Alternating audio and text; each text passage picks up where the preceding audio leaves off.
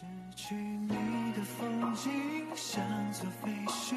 像失落文明。能否一场奇迹，一线生机？能不能又再一次相遇？想见你，只想见你，未来过去，我只想见你。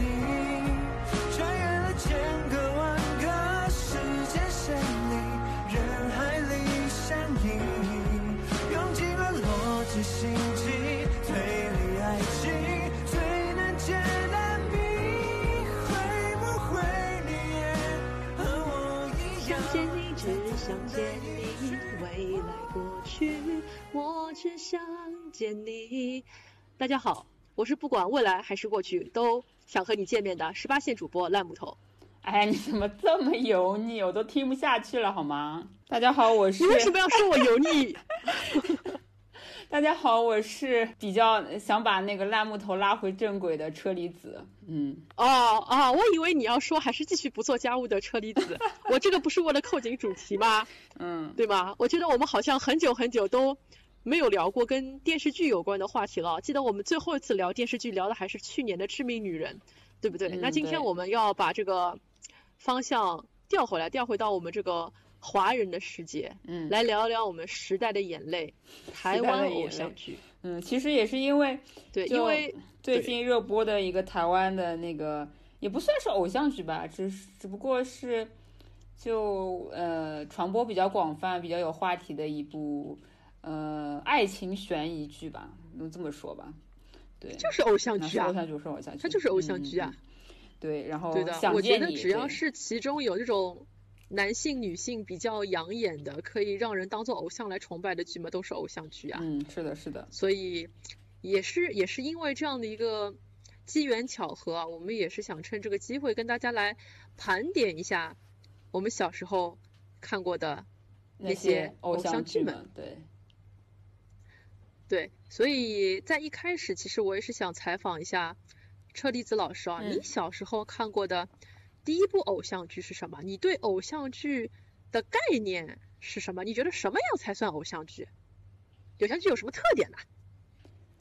我第一看的第一部偶像剧不知道啊，不太记得了。但是，嗯，我记得从就是那个时候，《流星花园》应该是小学时候会比较红的吧。但是我其实没有没有怎么好好看过这种就是当年大家都在追的偶像剧。我反而是可能到了那个就是张韶涵演的那几部偶像剧出来的时候，才哦比较认真的去看了。可能是因为就当年那个小学的时候，可能家里面还没有电脑，不能上网。但是到后来就是初中了之后的张韶涵的那几部偶像剧出来的时候，差不多就是可以上网，然后就可以去看那些那些剧了。对我，我觉得我看过第一部台湾偶像剧应该是张韶涵演的那个什么 MVP 情人吧。然后哦，MVP 情人，你当时是通过什么手段看？是电视台播放呢，还是说是小时候咱们可以去那种音像店里面租碟片吧？哦，我没有租过碟片，我都是下载了看的，就啊，你这是下下来看的盗版看的呀。请问你你是哪一年下载的啊？因为我记得我们小时候好像这个网速不是很好啊。我忘记了，但是就初中开始已经可以下载了，那就是有某些时代眼泪的网站上面可以下载下载这种偶像剧了呀。时代的眼泪的网站上，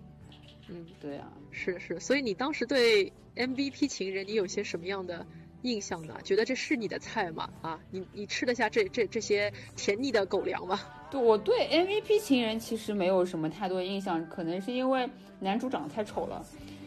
对，然后又是一个，哎，请问哪哪一位？请问哪一位男主？我跟你讲哦，你这个话哦哦，放到十十五十六年前，你讲这个话很很危险。嗯，因为他有两位男主角嘛，你有没有发现，就所有的这种偶像剧里面，就是总归要两男争一女或者两女争一男，因为当时跟他配戏的一个是五五六六的主唱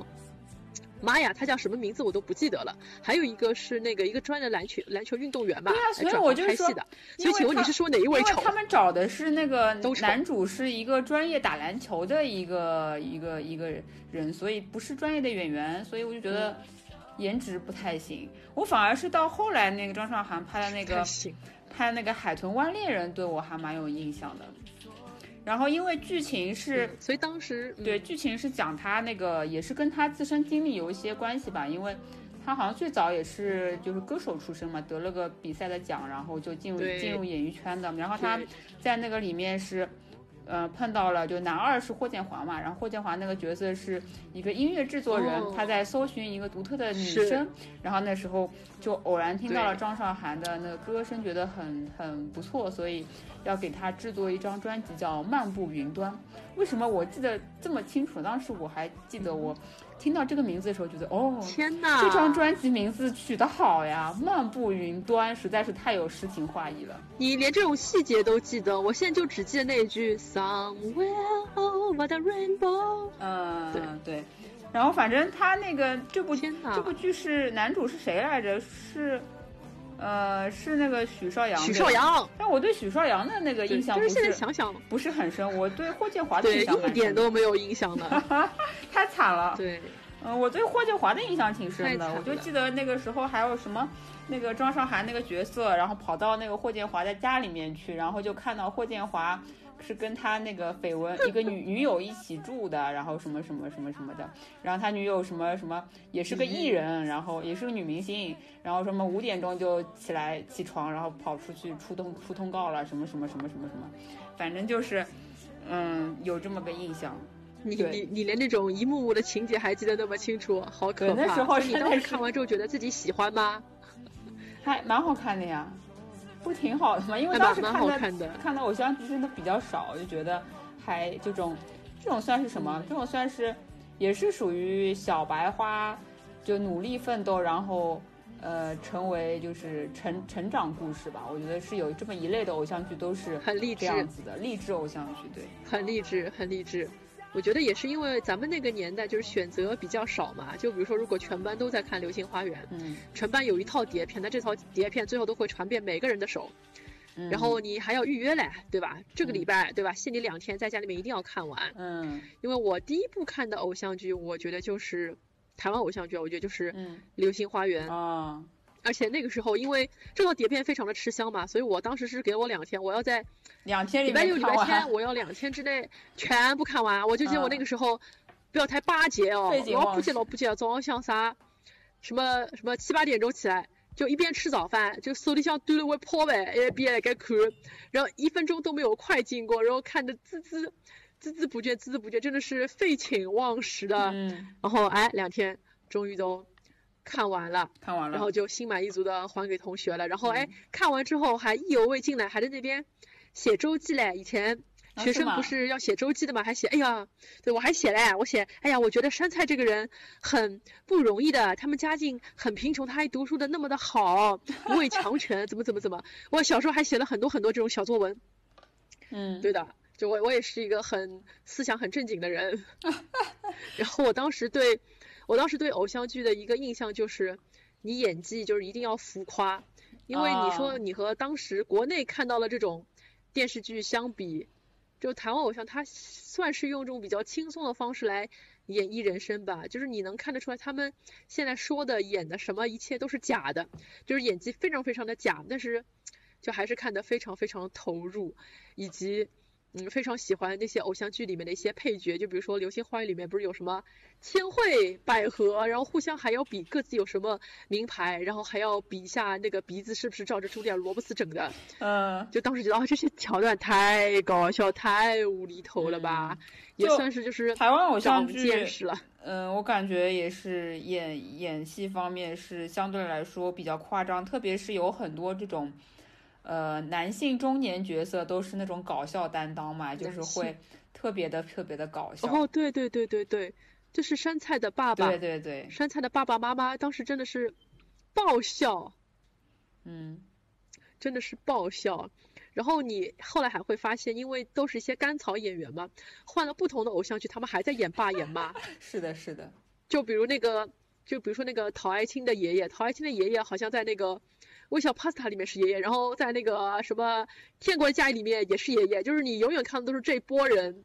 然后那个山菜的妈也是，她不光是山菜的妈，然后她到了那个什么天国家里面又是那个利欧莲的妈，就觉得啊，好多妈，好多爷爷在这里穿越啊。嗯，是的，是的。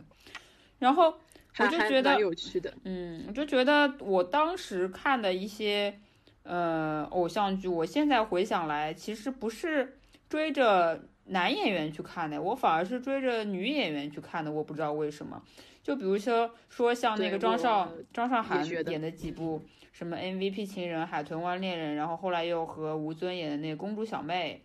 然后后来又演过一部就是你也有印象的《爱莎时期》，对吧？然后还有还有比如说像杨丞琳演的那个偶像剧，当然她《流星花园》里面是配角嘛。然后后来还有什么呃跟跟那个跟那个谁来着？贺军翔演的一个《恶魔在身边》。然后也是当时挺风靡的，还有什么《爱情白皮书》，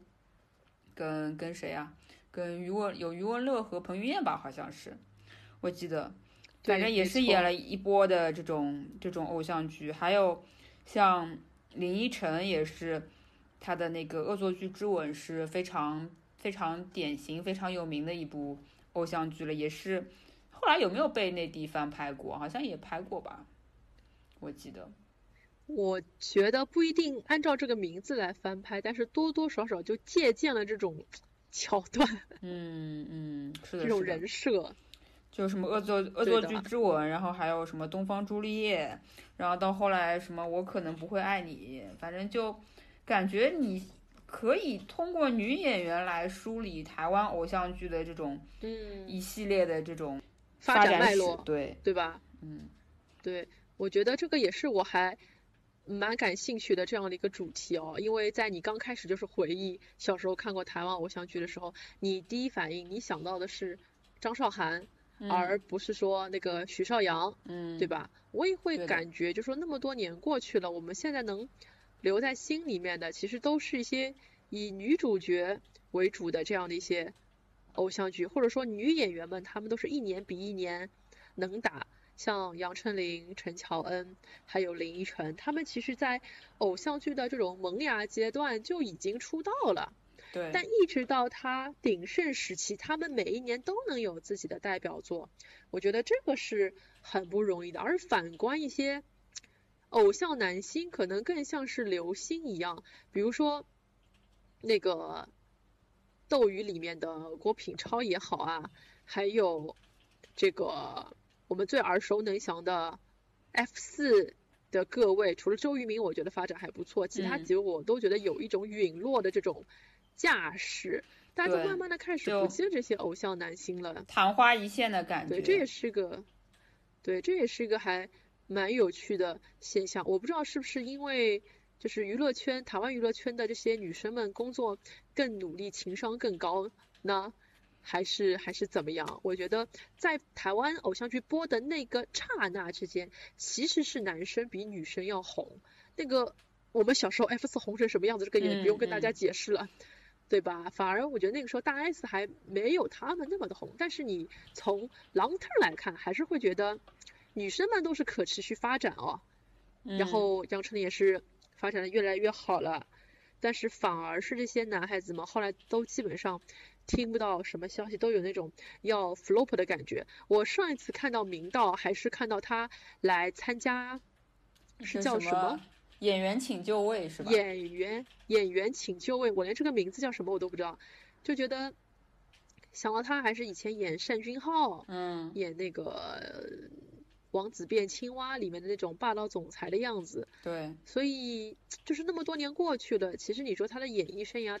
到底有没有一些其他的除偶像剧之外的代表角色？这个还真的是没有。所以我觉得有没有可能是因为台湾偶像剧它更像是那种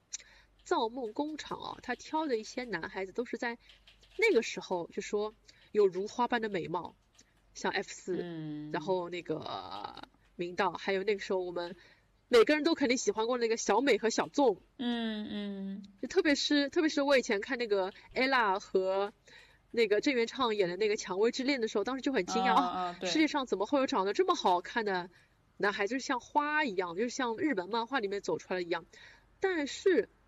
他们被选出来的时候，他们其实并没有真正的具备做一个艺人的这样的一个一个功底。嗯，所以在进入了一个繁华的娱乐圈，在经历了一些这种粉丝给他们的一些滤镜之后，他们自己反而迷失了。就觉得，哎呀，我的我的优点好像就是我长得好看，我很帅啊，我好像就是只能演霸道总裁、演王子啊，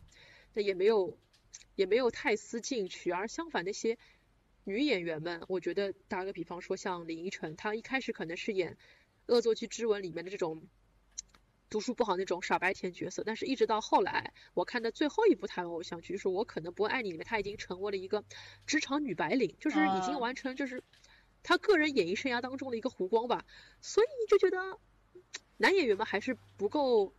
不够思进取，或者他们不像女演员那样未雨绸缪，这是很可惜的。所以当去年我看到就是新一版的这个《流星花园》里面的女主角沈月，居然还和言承旭继续在演偶像剧的时候，我觉得我靠，你们两人差了有二十岁吧？这个好像呃稍微有一点点怪。就我我我实在是不能忍受，就是言承旭，就是你已经在这个年纪，你为什么还要去吃老本，还继续要去演那种霸道总裁呢？这个是干啥呀？这是为嘛呀？但是我没有这么觉得，还是有点迷失。我没有这么觉得，我觉得他还能打吗？没有，我觉得那个男演员的，如果他不想转型的话，如果说就是他主观意愿上不想转型的话，他可以从。偶像剧，他可以从十八岁演到三十八岁，甚至四十八岁，他都还是继续可以在偶像剧里面各种形式的偶像剧嘛。你不管是古装偶像剧也好，还是现职场偶像剧也好，还是校园偶像校园偶像剧，可能有点太那那个不太像，但是你还是可以在偶古装偶像剧跟职场偶像剧里面演男主的。就我最近看那个呃，就是阮经天，阮经天他其实也。也跟也跟那个杨幂演了一个演了一个一个就是古装剧吧。好，那是个啥？最近，反正我就觉得说，男演员其实如果你不想从偶像剧的这个框架里面走出去的话，你是可以一直演偶像剧的。但是女演员她反而不那么容易转型。就男女演员可能你一部剧红了，你呃就是市场要求你。或者说是当时这个形势下面，可能会出好几部是你作为主演的这个偶像剧出来，就是趁趁打铁趁热嘛，对吧？你想我们为什么就有有那些呃偶像剧的，现在记住的都是呃偶像剧的女主，而不是偶像剧的男主？我觉得可能是观众对一个偶像剧的女主出来之后，会呃荧幕荧幕上的就是会比较认可这样的。这样的女生，所以有观众缘了之后，她就会比较容易，呃，就是说她的事业就会比较容易说趁趁热打铁，然后多演几部这样的剧来巩固他的这个在观观众中的那个呃印象。就其实，在国内也是一样的，像国内像杨紫，对吧？然后像最近还有谁啊？这种类型就是沈月算吧？沈月，沈月好像呃，看月了。还不多，对，还这种这种剧感觉不是很多。但是杨紫感觉就是他，当然他演技本身也还还可以嘛。他演了那个演了那个一部偶像剧红了之后，就还挺多，就是跟各种不同类型的男生搭都可以。我觉得还是你某一个女生红了之后，她的这个荧幕形象被观众所认可了之后，会比较好去，嗯，会比较卖座。就他们是这么，应该是这么说，就是会比较卖座。包括像一些就是不知道为什么在男生方面反而是没有那种，呃，就是一枝独秀的那种男演员，说大家很非常认这个类型的男主吧？可能也有，但是相对来说少一些，我感觉。嗯，我刚才在听你说的时候，我又想到了另外一种可能性，因为台湾偶像剧它的一个受众是谁？女性观众嘛，对吧？上上至这种可能家庭妇女，下至这种小学生、初中生，所以很多时候，女主角对于我们来说，她就是一个我们自己的一个代入嘛，嗯，对吧？对，代入。而那些那些这种 流水的这种男偶像们，他们是我们可能在不同时间段就是不同审美的一种体现。嗯所以女性角色其实铁打的流水嘛，都可以，因为我们只要通过它来花痴就可以了。我觉得有没有嗯可能是这个样子？确实确实，你这么一说，确实是，而且很多我们现在知道的，因为包括他从剧作角度里面也是，就是呃，你发现你所认知的那些大红的偶像剧的女主的类型都其实相对来说比较类型化，就是那种。就是至少是外形上是比较没有攻击性的那种女生的样子，然后可能长得不需要特别特别好看，但是肯定是说会让观众女性观众有代入感，说她可能就是比较平凡的一个一个人，就可能像身边的你或我一样，但是呢，她也是能够在这个剧里面就是被很帅的男生喜欢，被很帅的男生追，然后谈一场甜甜的恋爱，对吧？这种代入感没是错，代入感是很重要的。没错，我觉得我都可以细数，就是几种偶像剧女主角的这个类型啊，就是刚才也是你分享给了我一个帖子，叫做台湾偶像剧，你看过哪些部？嗯。我就觉得其实我们可以分成这样几种类型，第一个是丑小鸭类型，就比如说像杉菜这样子的，就家庭条件不好的，还有就是像那个《就想爱着你》里面陈嘉桦演的那个，还有像《蔷薇之恋》里面他演就是丑小丑小鸭嘛，那他嗯这种比较中性的比，那肯定是不具有什么优势，但是哎，居然就钓到了霸道总裁，那这是第一类。然后第二类就是像那种傻白甜类型的，嗯，就比如说像那个《微笑 Pasta》里面的王心凌啊，嗯再比如说像那个林依晨演的那个《恶作剧之吻》和《二吻》啊，那嗯这是第二种。那第三种，我个人分类，我觉得是有一些那种古灵古灵精怪的，然后也有一些这种怎么说呢，古灵精怪，然后有一些这种自强意识的吧，比如说像小瓶盖，就是小瓶盖，哎，你还记得小瓶盖是谁吧？就是那个《海豚湾恋人》里面的张韶涵，哦，然后还有像那个杨杨丞琳，我觉得他们都是哎，杨丞琳是有点对，这种感恶魔在身边什么的感觉。对的。然后第第四种，我觉得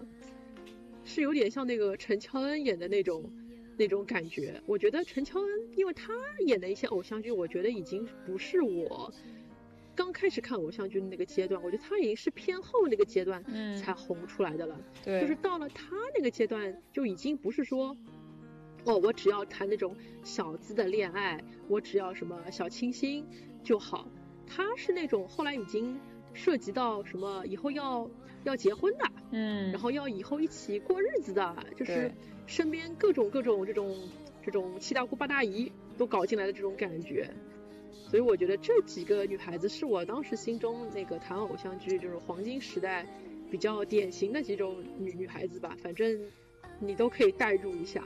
都可以代入一下。那可能当时我我就比较喜欢代入杉菜，我我就特别特别喜欢那个杉菜的自我介绍，他说啊我是一棵杂草，然后我想哎。这个自我介绍不错啊，记下来。我想，嗯，下次我这种什么进了什么新的学校，我也要这种用这种自我介绍，因为因为我我的名字其实也是一种杂草的类型。然后我记得当时我还很兴奋的去翻字典看看，哎，我我的这个名字它是一种什么样的那种草呢？发现哎，好像还蛮有意思，还蛮有意思的，嗯，就觉得当时就真的代入让我快乐，代入让我快乐。嗯，所以你你当我觉得其实时你当时有没有嗯觉得我嗯我有什么女主让你特别能代入的啊？我没有觉得有什么特别能带入，我只是看看他们谈恋爱或者什么的，还觉得蛮开心的。我现在想想，觉得呃，就可能会分几个阶段吧。台湾偶像剧，就你最早记得就是像什么，就是陈怡蓉演的那个薰衣草的那种偶像剧，应该说是比较 copy 韩国的那种风，当时风靡的那个。呃，蓝色生死恋的那种感觉是苦情戏嘛，就两个人因为就是爱的就是火火热，但是说因为某种外界的，外界因素对，然后阻挠，所以就不能在一起这种。然后到后面呢，开始了一种叫日本漫画式的偶像剧，就有很多偶像剧是改编自日本的漫画，像比如说像《流星花园》呀，像那个还有什么恶作剧之吻好贫穷像贵公子，啊，对对，恶恶作剧之吻也是恶作剧之是，吻也是，就有很多这种什么就是。呃，很离奇的一个就是架比较架空的一个故事，然后，然后里面也是有那种嗯小白花式的苦，就是，呃，比较平民的女主，然后渐渐的跟那个有钱的男男主霸总式的男主就是谈恋爱啊什么这种之类的故事，然后到陈总感觉好像嗯不太接地气。对，然后到那种而且我，哦，你说 到后来这个陈乔恩那个阶段，我感觉就是，呃，可能是已已经接地气很多了。已经就是变变得比较都市的那种那种感觉了。然后可能也是因为台湾嗯韩国那时候风靡的什么巴黎恋人呀，风靡的很多就是偶像剧已经是进入到那个结婚，然后进入到职场，进入到。进入到更更后面的这个人生了，所以他台湾的这个偶像剧嗯顺应着也是有了更多的就是呃比较成人向一点的，就是稍微年龄层次再高一点的这样子，不原不是像原来一样是纯一些校园剧啊，或者是只能给小学生看，对对吧？对对。是这有然后前面你就是提到在在第一阶段有很多漫改的作品嗯出现嘛，这一点我就是印象特别特别深，因为就那个时候每个小区都有那种音像店可以租台湾偶像剧的嘛。嗯那后来就是自从看完《流星花园》之后，我就决定我自己去租偶像剧看。那我记得我租的第一部偶像剧就是《贫穷贵公子》，因为当时看完《流星花园》之后就很喜欢周渝民，嗯，对哎，那其他人对我来说都是对吧？背景啊？背景。贫穷贵公子啊，他他其实这个剧就比较有趣，他有趣就有趣在他其实没有女主，因为他讲的是一家人的故事，所以确切讲，它就不是一个爱情故事，它讲的是啊太郎一家，他们家有七个孩子，然后讲的是一家人的故事，一家人之间的那种搞笑故事。嗯，那感觉很然后它里面对的，它里面就会有很多这种弟弟妹妹啊，当然里面那些演员到现在也已经是这种台湾偶像界的一些呃知名演员，但那个时候就还还是比较年轻，嗯，然后里面就比较比较让人最知名度最比较呃最高的嘛，就是那个伊能静，然后在里面演仔仔的妈妈，哦哦，对的啊，伊能静那时候就已经演他演仔仔的妈妈。啊，对，那个年代他就已经开始演妈的，你知道吧？你知道吧？啊，这个不是重点，太惨了这，就不是重点，但是重点是，重点是我把这个剧就是就是租回家看了之后，我就觉得非常非常的失望。我觉得有可能是因为他前面那部剧太成功了，所以要马上为他量身打造一部新剧，但是这个新嗯剧就给人感觉特别特别的水，因为它它不是那种好像是真的里面有剧情，它每一集就是那种一家人在一起插科。打浑，嗯，什么？因为他们家太穷了嘛，然后穷的就不愿意洗衣服，没有钱洗衣服，没有钱洗衣服怎么办呢？这个衣服里面就有蘑菇，然后衣服里面长了蘑菇怎么办？然后就把这个蘑菇剪下来做饭吃掉，就这种很无厘头的剧情，就让我觉得这个是在搞什么啊？那就觉得非常非常失望。嗯我觉得也是那个时候台湾偶像剧在那种试水阶段，看看像这种这种屎尿屁喜剧，然后嗯让男偶像来演，看看观众们能不能买账。但是 sorry，我不能买账。但是后来仔仔又演了一部和徐若瑄演的那个叫《狂爱龙卷风》，就那个我还蛮喜欢的，就是又回归到正常的，就是那种男欢女爱，嗯嗯，就 而且徐若瑄因为也还蛮可爱。嗯，对，还是谈恋爱的这种。但是当时就说，你你但凡要跟 F 四当中的一个搭个戏，反正都是压力特别特别的大，因为徐若瑄那个时候就已经，你想他是一九七五年的嘛，他其实比仔仔年纪还要大，嗯，嗯大五六岁吧。然后你大五六岁，然后你还要硬要跟仔仔在里面谈恋爱，然后你演的还是那种小公主的那种类型，小公举，嗯就当时就有很多很多粉丝在那里骂嘛，说你尼玛你都快三十岁了，你好像已经三十岁了吧，你还要跟仔仔谈恋爱？嗯，当时就是各种各种抵制啊，所以就是现在在我们在听我们这个节目的一些九五后和零零后的听众，你们可能都不知道，就是仔仔以前年轻时真真的很红，真的很红。对，当时确实是挺红的，对对对，但是我觉得到后来，就是在经过一系列的试水之后，台湾偶像剧是越来越好了，就是也发明出一些他们自己的一些套路，自己的一些，甚至于说是那种台湾特色吧。比如说有一部剧叫做《爱情魔法师》，是讲托尼老师的。呃，就啊、我发现我我发现就是，呃，其实那时候的台湾偶像剧涉及的行业还挺多的，就是很多这种匪夷所思的，呃，故事你都能在偶像剧里面看到。比如说有讲那个托尼老师这个成长之路的这个爱情魔法师是曾之乔跟明道吧，好像是一起演的。对对对，然后加上几个，后来还有五五六六里面的那个人。然后还有一部叫什么《紫金之巅》，是讲这个街舞的。街舞，对啊，真的，他们其实已经感觉那时候很新。我觉得，我觉得好像还挺新潮的，可能是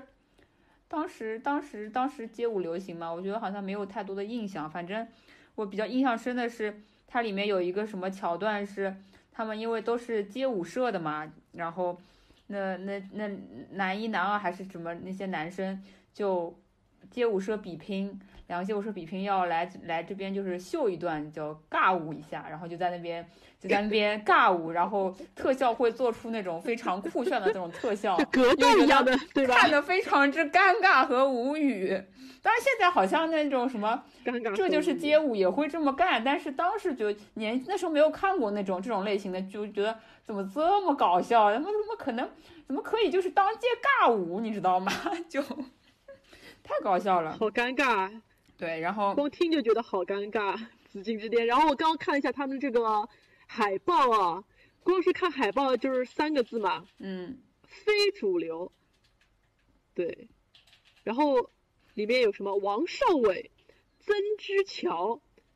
哦，流量左哦，这个都是时代的眼泪，都是那个时候什么男团、女团里面的，嗯嗯，对对的一些人，就是然后还有是时时代还有曾之乔其实演过蛮多这种，就是奇奇怪怪的，就是偶像剧，然后还以前还演过一个什么叫《格斗天王》，然后是讲讲格斗的，还真没听说过。反正我就觉得，呃，真的老雅不得的。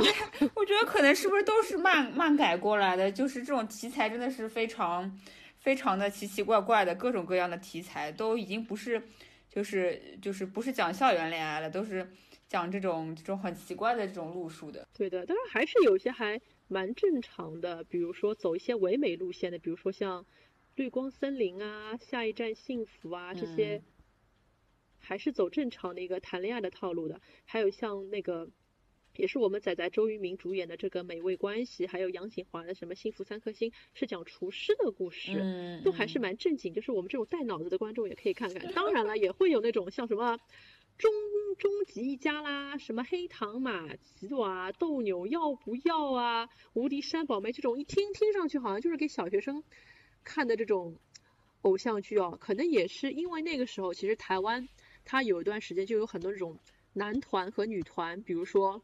就黑轮飞飞轮海这种我们就不去说它，还有这种什么棒棒糖，嗯嗯，还有什么黑社会美眉，嗯对，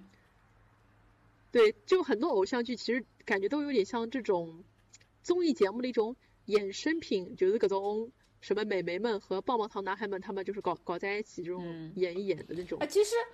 就是呃，快乐男生选秀出来的也要去，因为他们都签约在那个天娱传媒嘛。对对。然后天娱传媒他们也是打那时候打造了一系列这种偶像剧，也企图就是复制台湾这种模式嘛。也挺也挺尬，到现在为止都是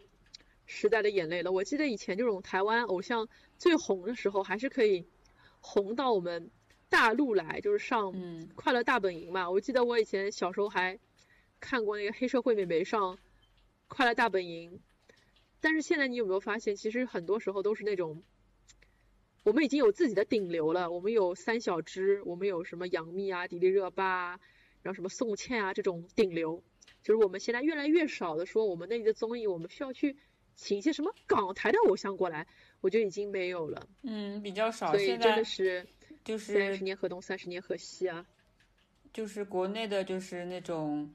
呃，偶像剧产业也是非常之丰富，所以就不太需要那个去看一些台湾的偶像剧，除非就是有特别特别新鲜、特别好的嘛。其实我还想提到的一点就是，为什么呃，当就是说当年的很多的这种组合，它是或者说是不知道是说呃是剧剧走红了之后里面的人组组合呢，还是说这个组了组合之后通过这个偶像剧会比较容易推出，比较容易扩大市场。反正我觉得当年就是呃都有偶像剧女主或者说是偶像剧跟组合之间有很大的关联，因为。其实我小时候不怎么、这不怎么单独的听音乐吧，我知道的那些流行歌全部都是从台湾偶像剧、什么韩国偶像剧里面出来的。就比如说张韶涵的时候，因为她也是歌手嘛，啊，海豚湾恋人》，然后她就在里面，感觉一张整张专辑的整整个剧的配就是呃这个插曲啊、主题曲都是都是她唱的，对。哎，她的那个主题曲是对 F I 飞儿乐团的，对吧？然后她好像里面很多插曲都是都是她唱的。不是吧？我觉得飞儿乐团是唱那个斗鱼的吧？哈，嗯，有点忘了。莉迪亚啊，应该是唱斗鱼的，对对对对对那个对对对。然海后，豚湾猎人应该好像都是张韶涵自己的歌。然后还有那个什么 MVP 情人，是后来我给查了一下，就是那个五是其实感觉是为了推五五六六这个组合，然后它里面那个主题曲什么叫我难过也是也是他们唱五五六六唱的嘛。然后还有什么？还有还有还有就是一些呃，就是说是有一些很红的，像《流星花园》就不用说了，那个 F 四唱了那个呃《流星雨》，对吧？然后还有庾澄庆的这种《情非得已》。也是当年什么人感觉看过都会唱两句，好像很多很多男生会会学这个专门去学那个弹吉吉他，然后边弹边弹吉他边唱。我记得我们我们高中的我们高中的那时候有一个什么呃男生就在那个什么音音乐比赛的时候唱这首歌，自己自弹自唱什么的。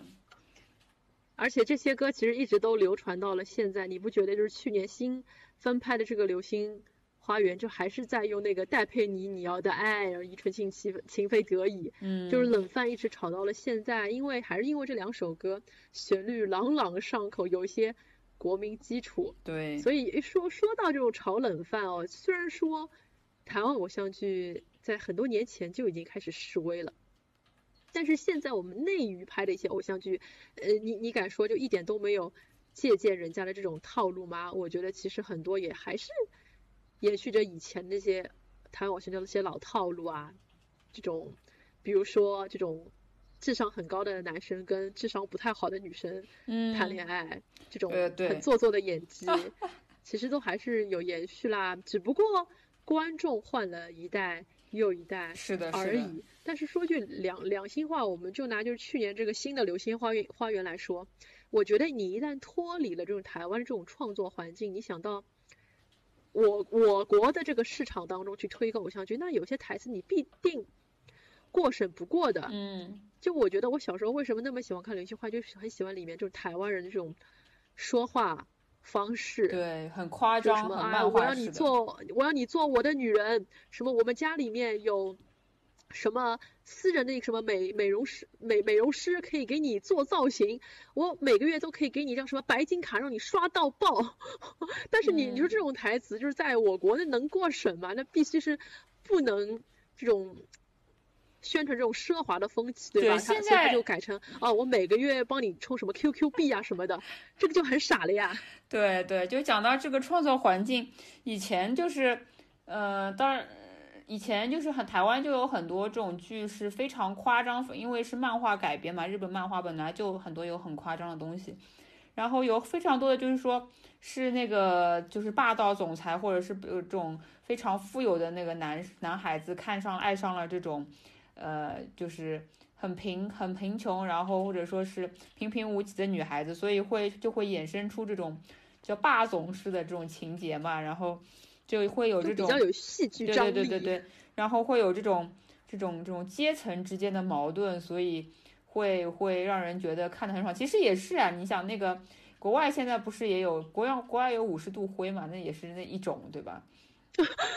对对，那人家是同人作品啊，那个好像比偶像剧的档次又更低了一点哦。没有，我感觉就是就是现在国内现在国内这种，首先就是像《流星花园》这种，它很多台词要改，然后它很多价值导向的东西，它也不允许存在，就不允许许你炫富，不允许你就是身份阶层跨越的这么大，对吧？是，是是是是是，所以那种戏剧张力一旦没有了，就看这个剧觉得索然无味呀。就你再有颜值，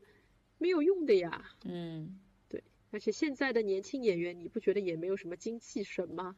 好像就是念台词都是在棒读一样。对，就反正还是稍微有有一点有一点失望，有点失望。然后。我过不过好在就是，哎，你说，想问问你有什么看到看了这么多偶像剧，我感觉你看的偶像剧比我多多了。然后有什么你印象特别深刻想推荐的偶像剧吗？哇，其实我觉得刚才刷那个帖子刷了当中有一半，我觉得我都是没有看过。但是即使没有看过，也大概听说过它是讲什么故事的。但是我记得很很清楚，我看过一部很特别很特别的一部偶像剧，就是张韶涵主演的。艾莎时期，嗯，就这是一个二零零六年的二零零六年的偶像剧，呃，但是我并不是说是在他最红的时候，他一边出我一边看的，我但是在它完结之后很多年，后来有有一年暑假不知道干嘛就很无聊，就想找一部我没有看过的剧看，后来发现一看不可收拾，就是那个时候就是有优酷嘛，嗯，优酷也是一个。我觉得像时代的眼泪一样的网站，就那个时候就很多很多 UP 主就会放一些这种正版的剧，啊不，呸，盗版的剧上去。那个时候就不讲版权，那是一个不讲版权的一个社会啊，大家就是在上面搜，可以搜到很多那种偶像剧啊、日漫啊，什么都有。我当时就看了一集之后就停不下来，嗯，因为它和我们普通的这种偶像就很不一样，就不是那种男欢女爱，它是一个校园黑色惊悚偶像剧，讲的是张韶涵她演的一对双胞胎的妹妹跳楼自杀了，那就围绕着，哎，我妹妹为什么要自杀？哎，校园里面好像每个男同学好像都，嗯，有鬼，所以我要查出来谁才是杀人凶手，嗯，所以当时就是很想很想知道啊，到底是谁杀，到底是谁杀，就有点像看美剧那个。美少女的谎言一样，就觉得刚开始觉得哦，死的那个女孩她肯定是很无辜啊，一定是有人害她。看到她就觉得啊，原来就是说死掉的人他自己其实心里面有鬼，就觉得那个有个反转，就觉得很很惊讶，很惊讶。所以我觉得那部偶像剧真的是很对得起观众的智商。嗯，对的，而且这种偶像剧到后来，见。对，一直到后来我就觉得他。没有再复制出一部像它一样就是有深度的台湾偶像剧，因为它里面其实还深层次的揭露了一些，比如说一些校园暴力啊，比如校园欺凌啊，等等等等。所以后来我觉得，为什么《想见你》这部剧能够有点点红？一方面它里面有男欢女爱，嗯，有这个许光汉，但一方面也是因为可能很多人在里面看到了一些。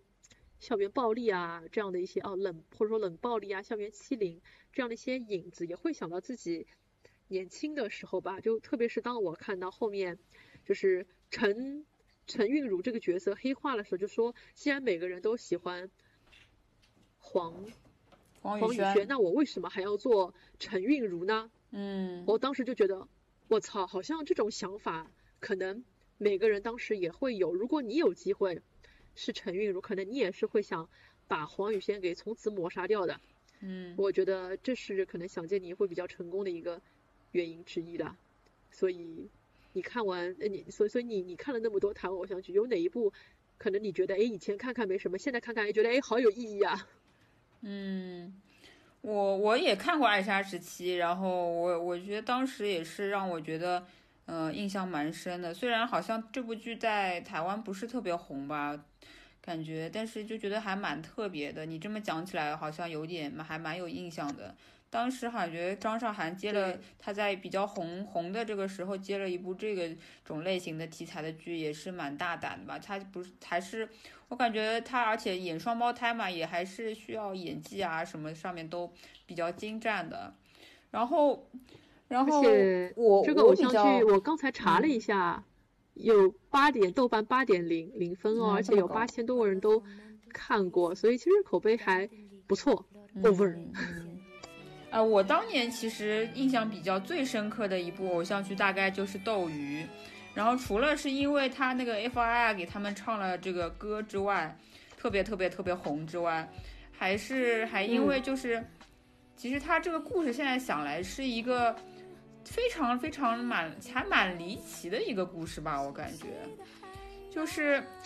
是一个 离奇。我觉得现在可能都写不出这种剧本了，就是是一个现在写出来别人会觉得是很烂的故事吧？啊，对，没什么想看，就是那种就是女主安以轩演那个女主是一个就是好人家非常优秀的，然后非常比较相对来说比较内向的一个女孩子，然后郭品超演的那个男主和他的一些同伴们都是街头小混混，就当时还挺难想象这两个人会有交集的，哎，现在一想好像是少年的你。什么？我说现在一想，好像这个剧情有点像《少年的你》。有，哎，有吗？好像，哎，有有有有有有有，反正反正这个剧后来就是，其实它跨就是它也不只是偶像剧了，我感觉它它不不只是停留在那个他们校园时代这种很单纯的恋爱这种这种时候，它其实里面还涉及到了那个很多跟家庭有关啊，然后跟社会有关的一些故事。我记得那个时候安以轩就是演的那个女主嘛，她是。她是等于说是跟家里面是完全断绝断断绝了关系之后，才去跟那个郭品超的那个角色在一起。然后他们家里面，她本来是就是呃是从小弹钢琴的一个女生嘛，然后。呃，因为郭品超是个街头小混混，没有什么钱，所以没有钱买钢琴，然后他们只能在墙上画了一个钢琴的样子，然后记得对，然后就这么在那边弹，然后感觉就是还挺挺不一样的一个故事。然后最神奇的是，这个剧到后面发展就越来越离奇了，什么呃，就是他们两个在一起了之后，发现，在在社会上生存的时候，反而有一些。就是价值观上的一些一些不一样吧，我感觉是。然后，然后女主什么被被强奸，然后堕胎、流产之类。后来还有什么，就是然后开始又黑化，然后当了那种大姐大之类的。我觉得还挺神奇。然后那个男主是什么？呃，在社会上混的时候没有受住诱惑，然后劈腿，然后因为那个女主太娇弱了，当时可能就就可能那个。当时我觉得是可能是新鲜感追追完了之后，新鲜感有点下去了之后，然后就就就出轨了，你知道吧？然后反正就是后来就就也是挺挺这个这个剧的走向就是还挺挺狗血，然后也是你在现在看来这种狗血可能可能是台湾跟内地都写不出来的这种故事，因为现在的观众如果看到什么男主出轨了，女主什么流产堕胎，然后什么什么。黑化了这个这个剧情，我觉得也是，呃，大家都看不太下去。大家只是想看比较甜甜的恋爱。可以呀，还不会不会，我我跟你讲，现在只不过现在有个剧男主喜欢，只不过这种好几个女人都要被骂的要死。我跟你讲。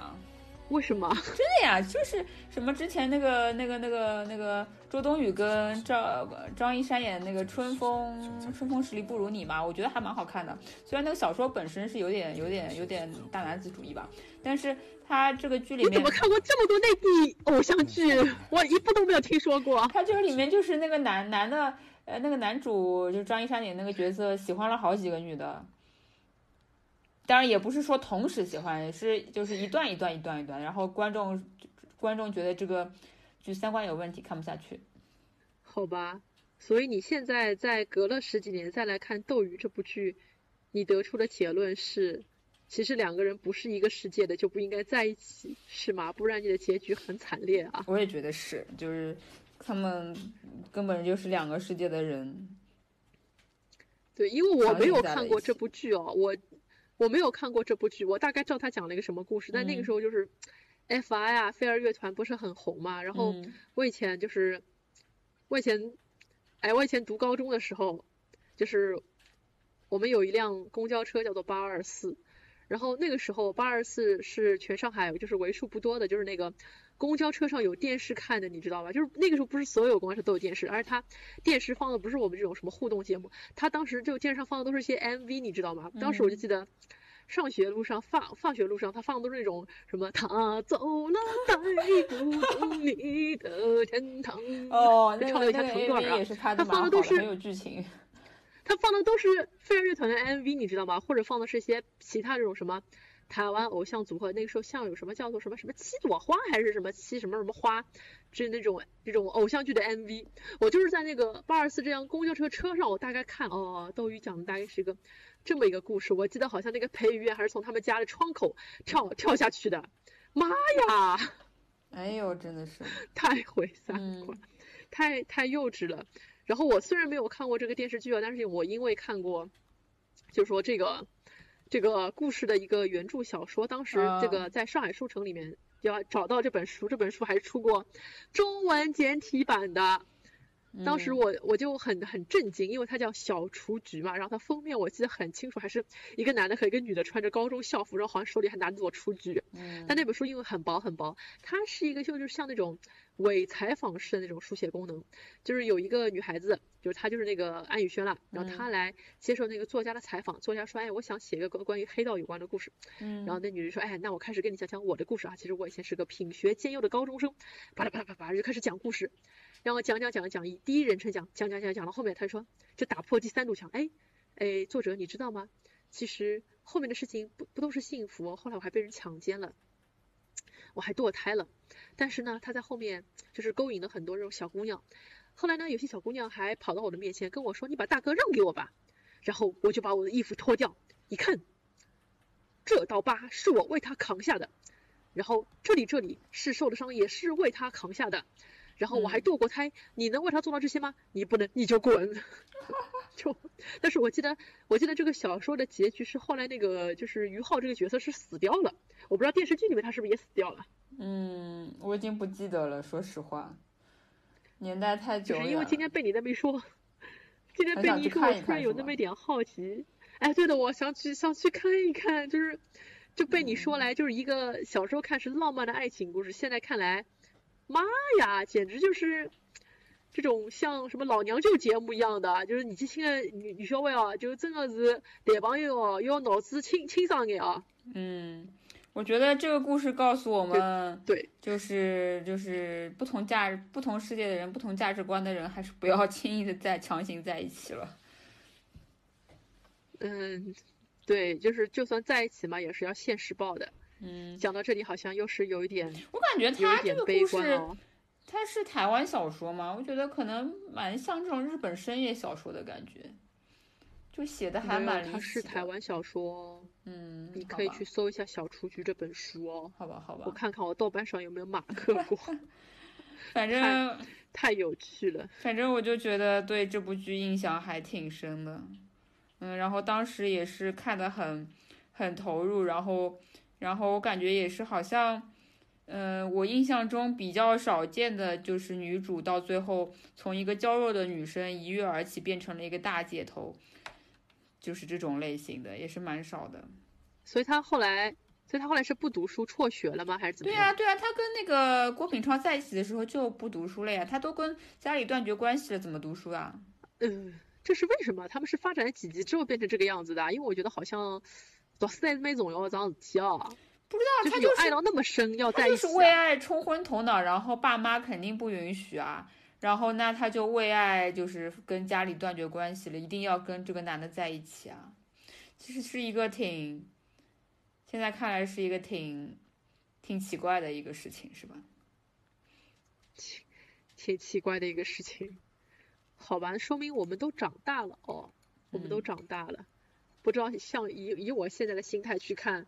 那我可能每一集我都会很多弹幕飘对，出来有很。多吐槽心理。对的，对的。然后很多人都说，其实从去年开始是台湾这个偶像剧开始复苏了嘛，就一下子嗯出了三部还蛮好的偶像剧，一部是这个《想见你》，还有一个是什么？我我们与恶之间的距离，我们与恶的距离不是，偶像剧还有一个？是什么俗女？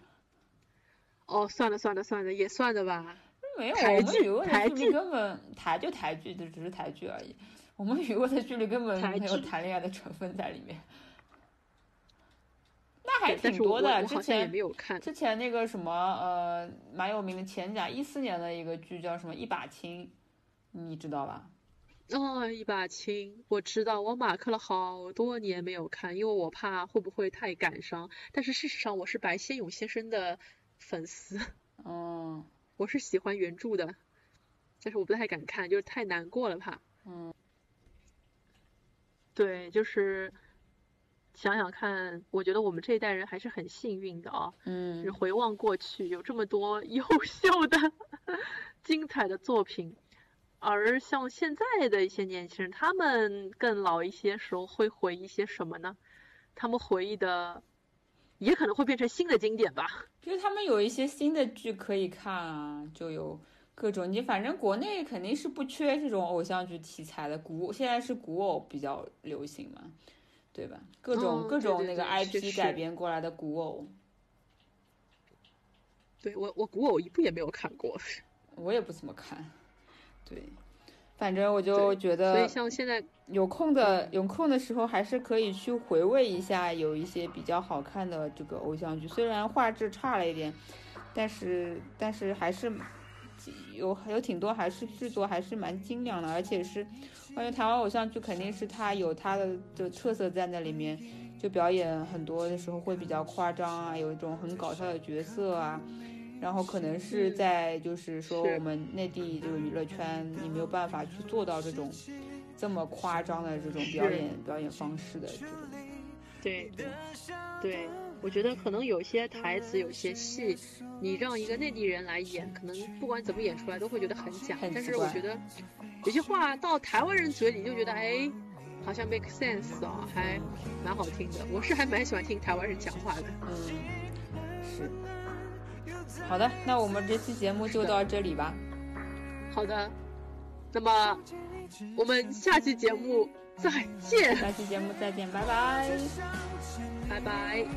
穿越了千个万个时间线里，人海里相依，用尽了逻辑、心机、推理、爱情，最难解的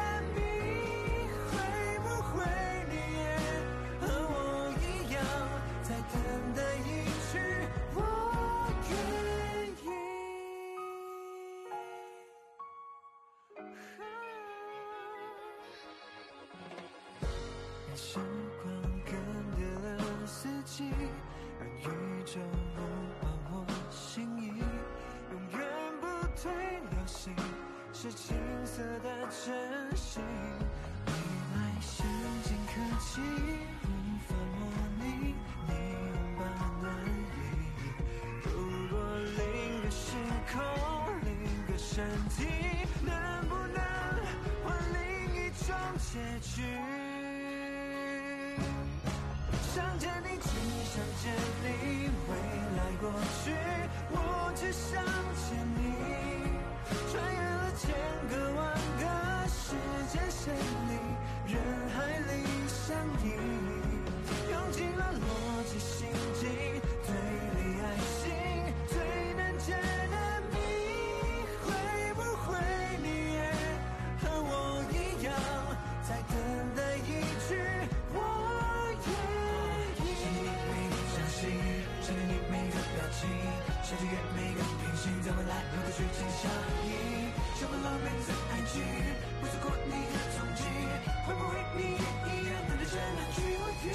一直想见